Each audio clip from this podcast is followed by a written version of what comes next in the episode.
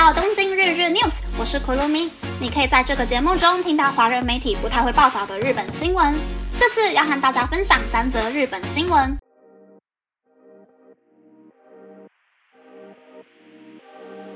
第一则新闻是，二零二二年日本出生人数来到最低的七十七万七百四十七人。根据厚生劳动省的统计资料，二零二二年的出生率比前一年下降了百分之零点零五，来到一点二六。出生人数也比前一年减少了四万人以上，只有七十七万七百四十七人，成为自一八九九年开始统计出生人数后首次低于八十万人的记录。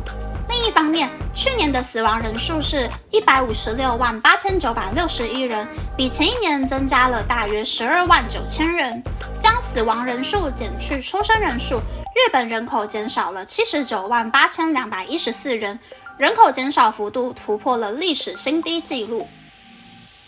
第二则新闻是，百分之五十以上的上班族午休时间都没有好好的休息。朝日食品公司对八百位。二十多岁到五十多岁的上班族进行了午休的调查。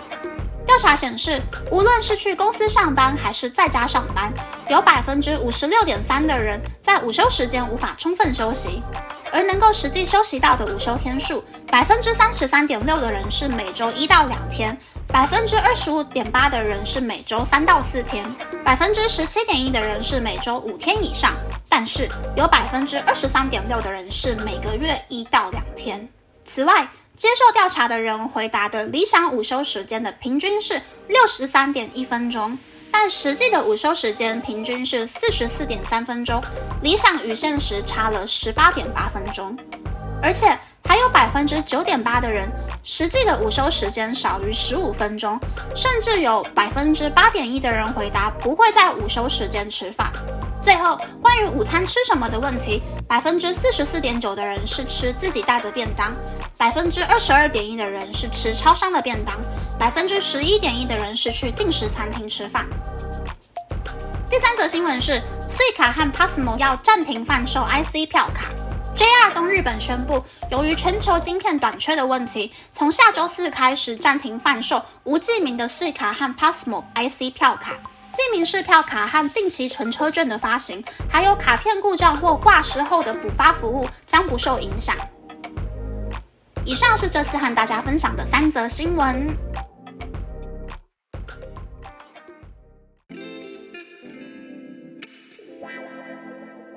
新闻是日本出生率很低的新闻，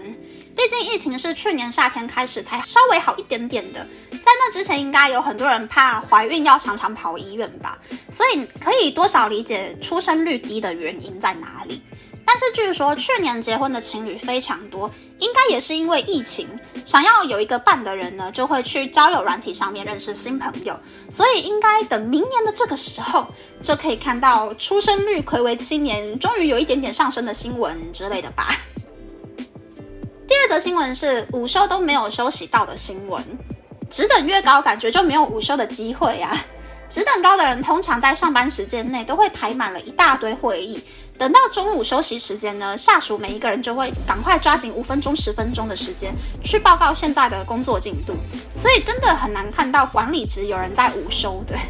我是一定会休满六十分钟啦。如果没有办法一次休满六十分钟的话，我会再另外找一个时间去喝咖啡、吃个下午茶之类的，或者是把没有休息到的时间记到加班的时间里。而且我是绝对不会在座位上面吃午餐的。对我来说，中午离开座位，边吃边划手机，比较有获得休息的感觉。第三则新闻是，穗卡和 Passmo 要暂停发售了，而且目前还不知道什么时候可以重新发售。来关东地区玩的朋友，如果有计划要搭乘公共交通工具的话，记得要多安排一点点时间去售票机买票，或者是问问来过日本的朋友手上有没有交通卡可以借用哦。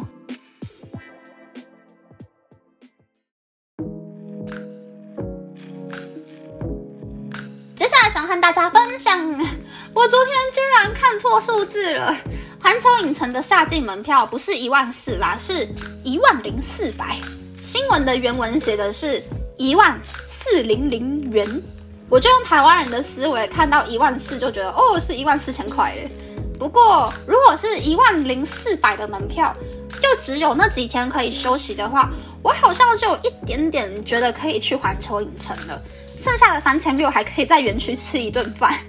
但是真的，环球影城八月的门票都蛮贵的，七月之前或是九月之后还可以找到很多七千开头的门票。所以有兴趣的朋友可以去环球影城的官网看看，在 Ticket 里面写的详细售价哟。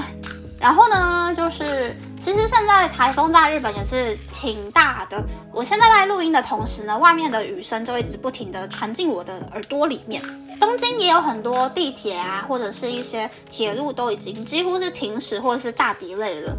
公司也是在昨天下午开始就一直发通知说。叫大家能够先回家就先回家，不要待在公司，而且千万不要加班。所以呢，这一次台风好像东海地区的朋友，或者是九州中国地区的朋友也会比较辛苦一点。希望大家看到什么避难讯息呀，或者是有什么通知的话呢，千万不要犹豫，要乖乖的跟着指示做，保护自己才是最重要的哟。